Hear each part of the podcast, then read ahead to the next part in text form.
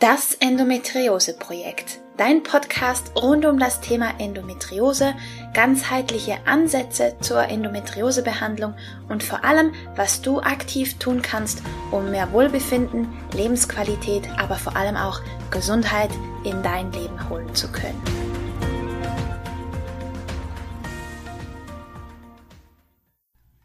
Hallo und herzlich willkommen zu einer weiteren Folge von Das Endometriose Projekt. Ich bin Romina Skalko und ich freue mich sehr, dass du heute mit dabei bist, denn ich habe einen weiteren fantastischen Interviewgast für dich.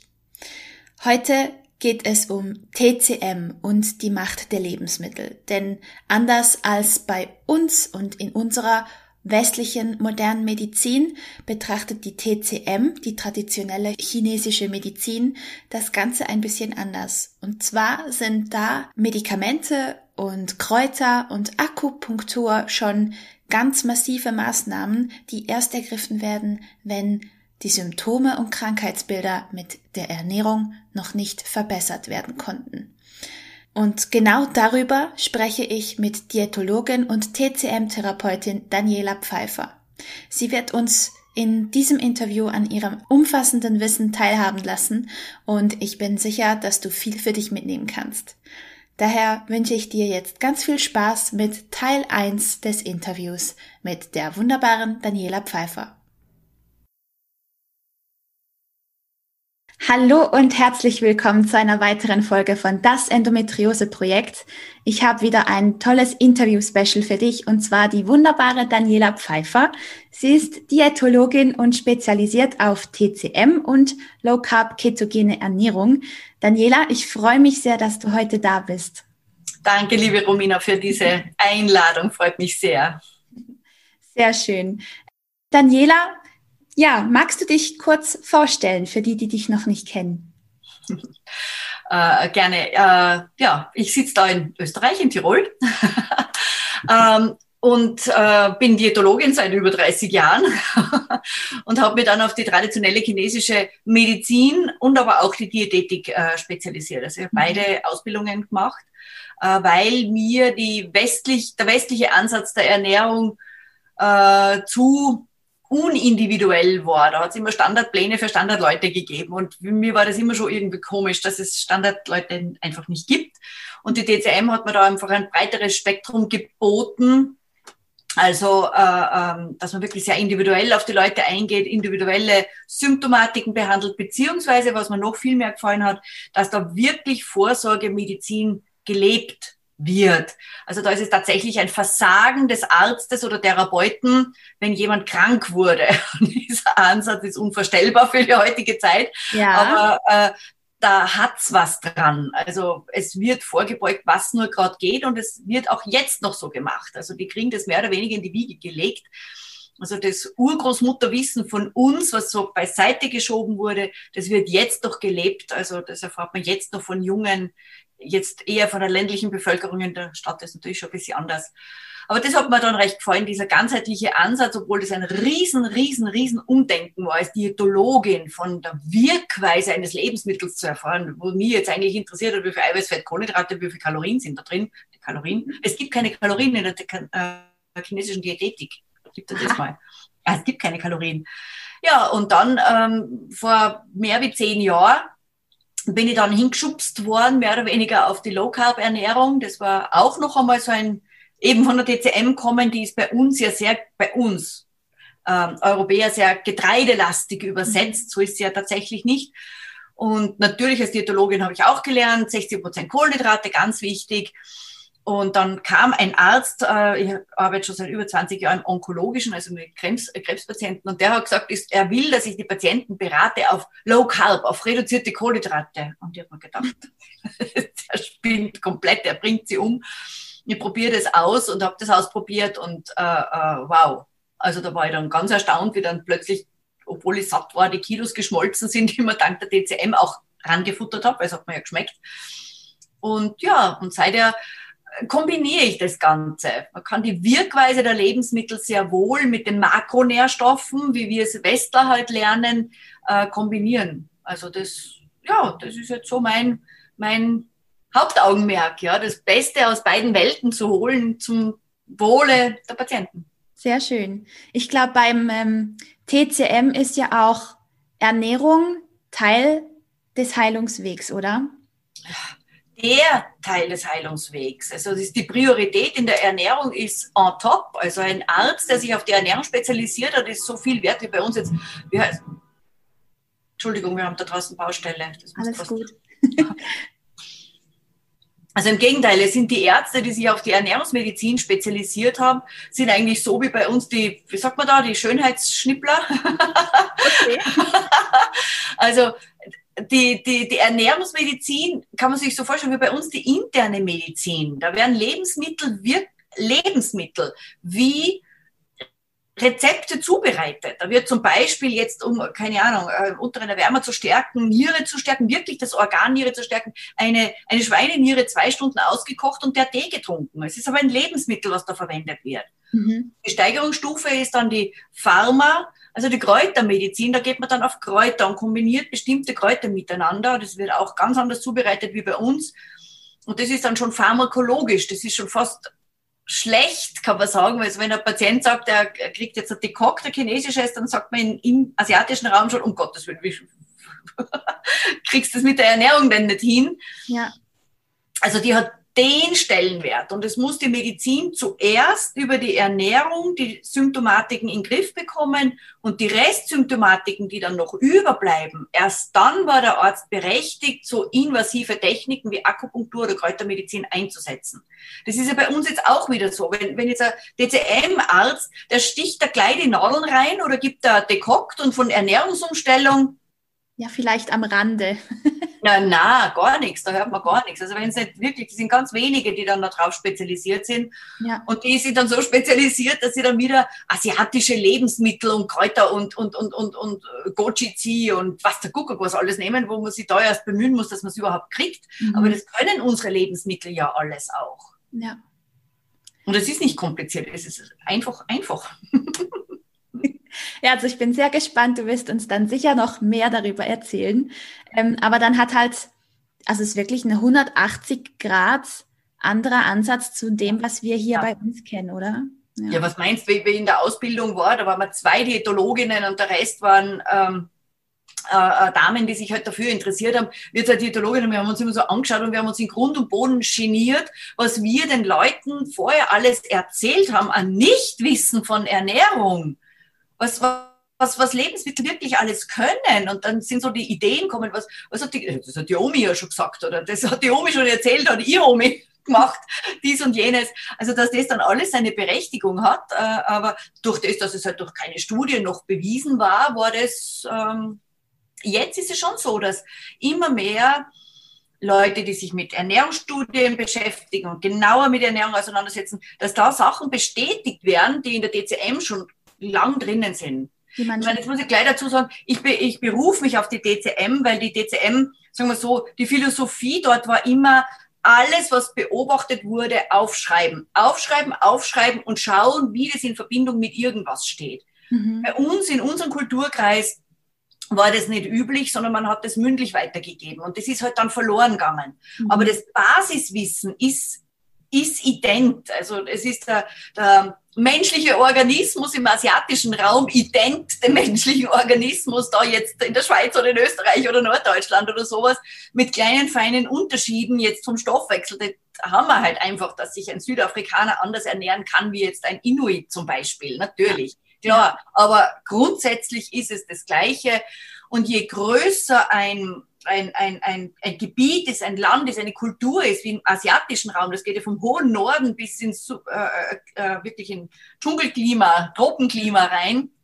Also haben die sehr große Beobachtungsspektrum von verschiedenen Lebensmitteln, verschiedenen Zubereitungstechniken, verschiedenen Klimata. Das ist bei uns natürlich Mitteleuropäer ein bisschen beschränkt. Also Hildegard von Bingen hat nur in ihrem Jahrhundert, in ihrem Kreis beobachten können. Ja. Die hat noch nicht die Möglichkeiten gehabt, da ganz quer durch Europa und so weiter. Deswegen mhm. hat die Hildegard von Bingen bei uns eine gute Berechtigung, aber halt auch nicht alles. Mhm. Und so, wenn man jetzt schaut, die traditionelle europäische Medizin oder andere Kulturkreise, die, die ticken alle, also das ist alles ähnlich. mit ja. anderen Lebensmitteln, ja, aber die, Grund, die Grundgeschichte ist die gleiche. Die ja.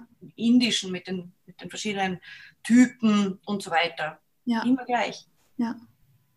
Mensch ist ähm, Mensch. Mhm. Ja, genau, ganz genau. Ähm, wie steht denn das TCM so grundsätzlich zu Frauenkrankheiten wie Endometriose? Also gibt es da irgendwie, weiß oder weiß man oder woher die kommen, wie die entstehen? Kannst du da was dazu sagen? Da muss ich jetzt gleich dazu sagen, es gibt in dem Sinne nicht äh, bestimmte Krankheitsbilder, weil das ist ja wieder nur, unter Anführungszeichen, ein Teil vom Körper. Es wird nie ein Teil vom Körper alleine betrachtet. Mhm. Ähm, es gibt ja zum Beispiel, in der, in, wenn, wenn man jetzt die Fachbücher aufschlagt, von der Pathologie zum Beispiel in der DCM, da gibt es auch das Wort Klimakterium nicht. Mhm. Oder Endometriose, das gibt's nicht. Ja. Sondern man schaut, was, wie äußert sich's? Was sind die Symptome? Und die können sehr, sehr ähnlich sein mit anderen Symptomen im, im, im, im Körper. Ja? Mhm. Bei der Endometriose ist es einfach, dass ein Gewebe, einmal ein Gewebe dort ist, wo es nicht hingehört. Mhm. Es ist verklumpt. Ja. Es ist eine Zusammenballung von etwas. Äh, und es macht äh, großteils stechende Schmerzen. Du korrigierst mich, du bist die Spezialistin. Aber es macht großteils stechende Schmerzen. Es macht nicht so ziehende Schmerzen, sondern das tut so richtig, richtig weh. Ja. Dann sind die Hormone betroffen, äh, also es kommt zu Unfruchtbarkeit, zu Menstruationsstörungen, sonst was. Also es ist der Hormonhaushalt betroffen. Und, und, und diese Symptomatiken werden be betrachtet im Gesamten mhm. und, und so behandelt. Also nicht jetzt die Endometriose, sondern man schaut, wie kann, wie, wenn etwas dort ist, wo es nicht hingehört, dann betrifft es schon mal die Mitte, also die Verdauung. Okay. Es kann, bei dem einen ist es eben jetzt Blutgewebe, Uterusgewebe, sowas. Beim anderen äh, ist was, wo es nicht hingehört, zum Beispiel Wassereinlagerungen. Mhm. Oder beim Lipödem die Fettablagerungen. Die Ursache ist die gleiche, die Äußerung eine andere. Also wissen wir schon, die Mitte hat es betroffen. Ähm, ein, ein, etwas verklumpen, was ja beim, beim, bei der, beim Ödem nicht ist, oder bei, bei dem Lipödem ist ja keine Verklumpung. Ja? Mhm. Verklumpen bedeutet, es stagniert etwas. Also da fließt etwas nicht. Lymphe kann, kann noch fließen, auch der, äh, also da ist noch was in Bewegung. Wenn etwas verklumpt, dann liegt das. Also ja. habe ich eine, eine Stagnation. Ich weiß noch nicht welche. Mhm. Hier beantwortet mir jetzt wieder der Schmerz. Stechender Schmerz heißt immer Blutstagnation. Okay. Eine Leber, eine Chi-Stagnation, eine Energiestagnation, die, die tut anders weh. Die ist nicht Stechenschmerz. Stechender Schmerz heißt immer Blut. Blutstagnation. Die tut so richtig, richtig weh. Und zum Beispiel ein blauer Fleck ist mhm. eine G-Stagnation. Okay. No, das ist also ein dumpfer Schmerz. Ja. Sagt, ah, das tut mir weh, greif nicht her oder sowas. Mhm. Aber wenn dir jemand bei der Endometriose dann noch mal, keine Ahnung, am Bauch oder irgendwo so nur so hin, ich glaube, der lebt nicht mehr lang. das ist schon, verstehst du, was ich meine? Also, ja. so, so, so teilt man das auseinander und, und, und schaut dann, wo setzt man an? Mhm. Und da kann man sehr viel auch mit dem Hausverstand dann schon wieder mitarbeiten. Jetzt, weil, weil, du bist jetzt da DCM-mäßig jetzt nicht äh, versiert, aber äh, ich äh, traue mir zu wetten, was, was glaubst du, bringt dich, nicht jetzt die Endometriose, sondern dich in eine Stagnation, wo du, wo du dich zusammenziehst und sagst, na, ich mag nicht, ich, ich tue jetzt nicht. Was, was würdest du jetzt sagen, bringt dich dahin? Also von allen Aspekten. Von allen Aspekten. Ja, von allem.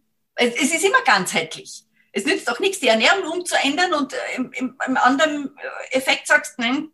Also spontan würde ich jetzt sagen, Druck, Stress von außen, ähm, generell vielleicht ein Gefühl von ausgeliefert sein oder einfach so, ja, nicht, nicht, nicht ich selbst sein können.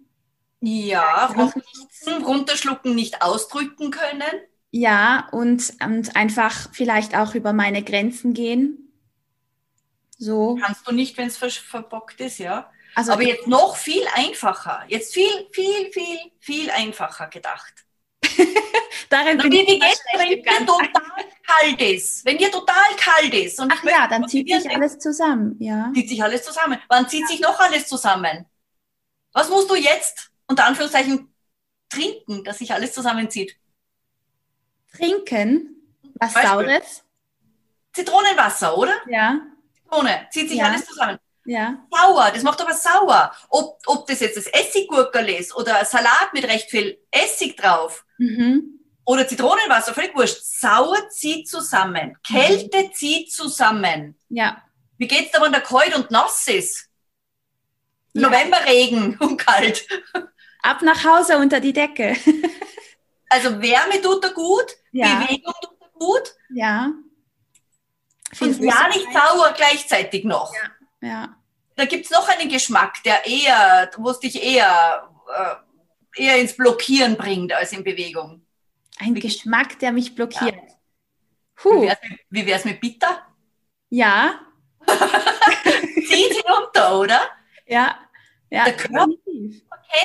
Körper kennt's, es ist so. Und wenn du jetzt schon, wenn du jetzt schon massiv irgendwo irgendwelche Knödel hast, wir nennen es jetzt Endometriose, weil das äh, das Thema ist, ja? Aber das betrifft alle Stagnationen. Wenn sauer, bitter, kalt, nass zusammenkommt, und da sind wir jetzt schon Richtung Lebensmittel unterwegs. Mhm. Genauso wie draußen. Also Ja. November, Nässe, Kälte und dann gehst heim und machst da eine heiße Zitrone. dann schürst du dir das, was du in dir dann hast. Ja. Dann gehen aber die Gedanken, also, ah, jetzt tut mir wieder alles weh und ma, alles ist scheiße. Entschu- Entschuldigung, sonst schneit's das. Nee, das soll bitte echt sein. ja, aber nur so, so ging's mir. Mhm. Da, da gehst nicht heim und sagst, ja, und jetzt, ähm, toll, es tut alles weh, herrlich. Ja, ja, nee, definitiv nicht. Und, dann, und wenn dann jetzt von außen noch ein Druck kommt, du musst jetzt bis morgen das und das fertig haben und Mhm. die Kinder schreien rum und äh, oder, oder, oder, oder der Mann äh, mag nur irgendwas und, und, und, und, und du kannst nicht und willst irgendwie und so und willst aber funktionieren, ja, das macht ja dann noch mehr Druck und, und holt dich da nicht raus. Ja, Ich meine, alles gleichzeitig wird man jetzt nicht ändern, aber wenn einem das bewusst ist, was zieht mich denn, so, was macht so, mhm. dann kannst du zumindest mal mit der, in der Ernährung ist es locker. Also da kannst du es, da, da, das kannst du schneller mal aufräumen. Mann ausschmeißen, das geht einmal nicht so schnell, aber oder, oder was auch immer äh, äh, belastende Situation wäre, die, die einen runterzieht. Ähm, aber mit der Ernährung, das kriegst du hin. Was, was würdest du jetzt als kalt-nasse Ernährung bezeichnen? Das klingt jetzt so komisch, aber Ähm, spontan Magerquark, Blattsalate, also so Sa- Salat. Ähm, alle Rohkost. Ich will dir jetzt gleich Rohkost. Ja. Alle Rohkost ist in dem Sinn erfrischend kalt. Wann, wann isst denn die am liebsten? Im Sommer bei 36 Grad im Schatten. absolut. Tomate, Gurke, das ist, würde ich jetzt mal sagen, ganz böse gesagt, der Todesstoß für die Endometriose. Also, oder Befürworter der Endometriose. Tomaten, Gurken, äh, roh noch dazu, alle Rohkost. Alles, was säuerlich schmeckt, da sind die Tomaten ja auch wieder dabei, mit dabei, weil die, nur die sonnengereiften sind schön süß Mhm. äh, kann man sagen. Äh, da sind wir schon in dem Bereich. Und dann liegt es an dir, ob du jetzt etwas Säuerliches isst. Ein bisschen sauer ist immer gut, weil das auch einen Blutaufbau macht. Ja, das braucht man ja auch.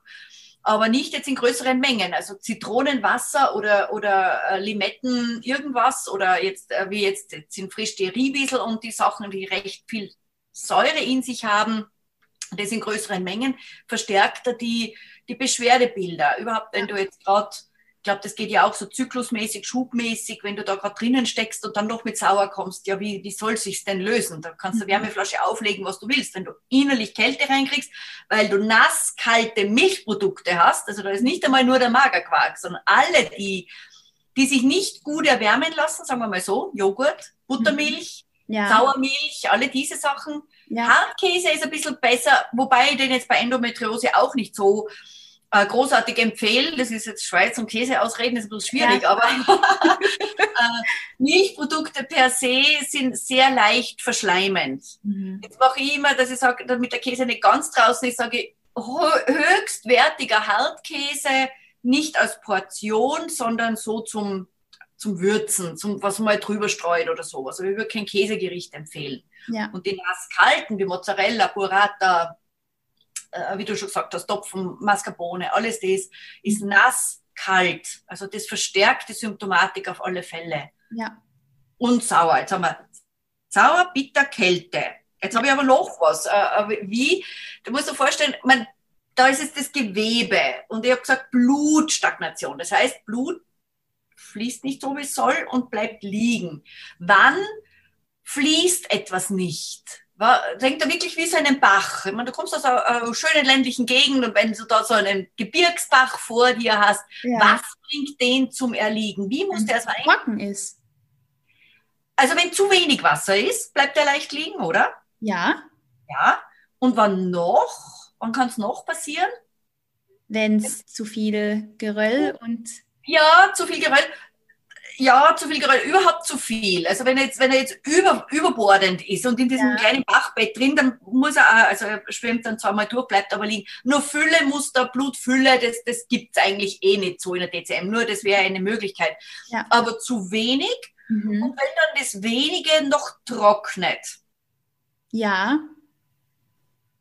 Und wenig bleibt gleich liegen. Da braucht nur einmal ein Stein, Steindl irgendwo in, der, in die Quere kommen und das bleibt liegen. Das ja. versagt. Ja. Und das ist auch jetzt bei der Endometriose jetzt zum Beispiel, ist das das Krankheitsbild ähm, des Blutmangels als Ursache, Leberblutmangel. Schön langsam handeln wir uns an die Organe ran. Mhm. sogenannte Leberblutmangel. Jetzt hast du zu wenig Leberblut und mhm. das stagniert. Mhm. Und wenn du jetzt wenig hast, und dann noch Säure reinkommt oder Trockenheit reinkommt, ja. also reden wir jetzt auch von trockenen Lebensmitteln wie Knäckebrot, Reiswaffeln, äh, ob die Low Carb sind, Keto, völlig wurscht, trocken macht trocken. Ja. Also so wie sich am, am, am Teller verhält, so verhält sich's im Körper. Und wenn etwas trockenbröselig ist, dann wird's auch dann verhilft zur Trockenheit. Mhm. Also ist jetzt da schon wieder ein Ansatz, jetzt um sauer und bitter stark reduzieren. Wir brauchen den Geschmack auf alle Fälle, aber nicht jetzt in der Menge. Äh, müssen wir schauen, dass wir einen Blutaufbau machen und mhm. das noch in Bewegung halten. Also okay. nicht kalt, ja. wie Rohkost ja. oder Sommer, Sommerernährung, sondern, sondern warm, wärmend, es ist jetzt im Sommer auch möglich, äh, beziehungsweise suppig, saftig. Ich möchte ja was auffüllen. Also mhm. ja, nicht trocken. Und so leitet man sich die, die, die Behandlungen her.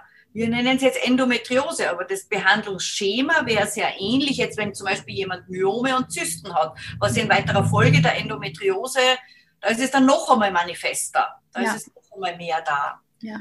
Und alle diese Maßnahmen, die ich jetzt gesagt habe, sind dann automatisch auch wieder zu Mitte stärken, die ja eigentlich die Ursache von, das Gewebe ist nicht dort, wo es hingehört. Mhm. Ist.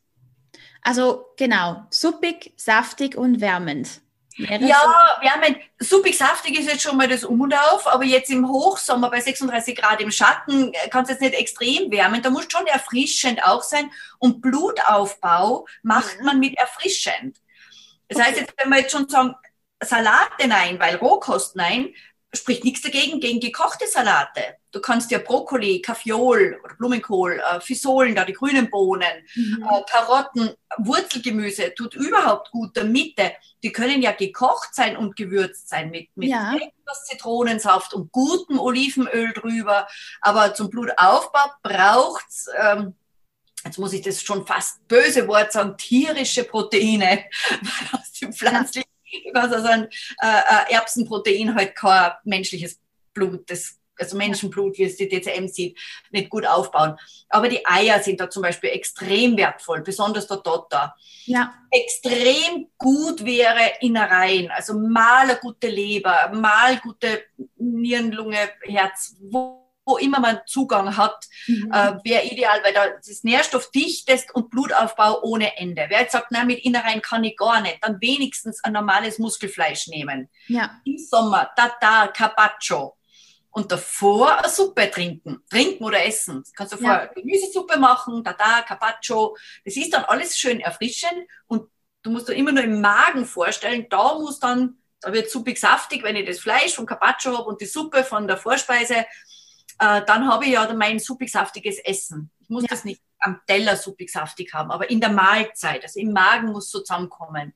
Okay. Sogar viele, die im Büro äh, sagen, ich kann da jetzt Kochen anfangen oder so. Dann sage ich, dann nimm mit, dann nimm dir deinen gekochten Salat mit im Glas mhm. und in einer Thermoskanne eine Suppe. Und dann isst du Salat und trinkst die Suppe, ob du jetzt einen Tee, Kaffee oder sonst was trinkst, dann trinkst die Suppe. Ja. Kaffee gilt nämlich nicht für suppig-saftig. Der Körper weiß das.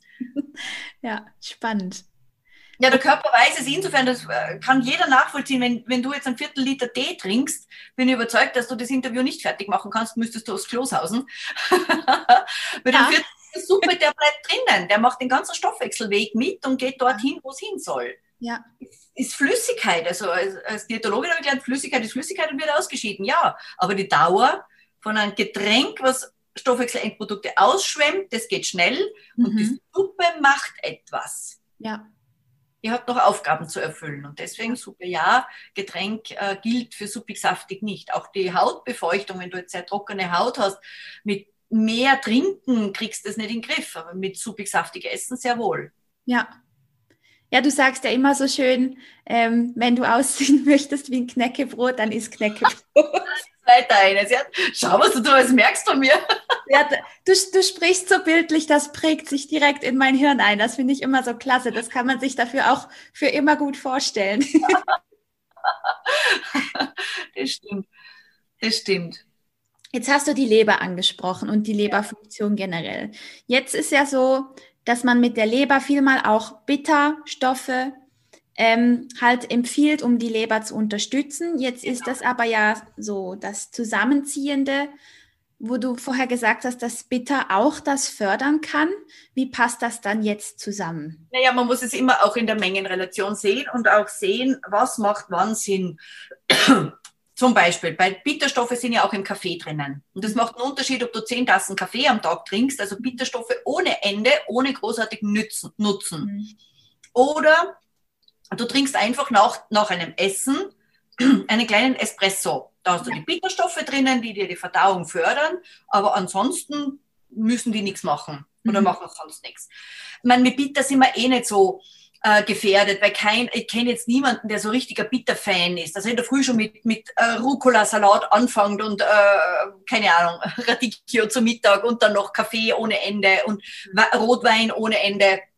Also wenn es zu viel wird, dann wird es ein Problem. Auch ja. bei Sauer, wenn es zu viel ist. Es gibt Leute, die lieben die Marinade vom Salat und hauen sich den Weinessig pur drüber und trinken dann noch die Marinade fertig, weil es so gut mhm. ist. Verstehe ich, weil ich mag auch gern gute Marinade. Äh, also man muss ein bisschen in der Mengenrelation sehen.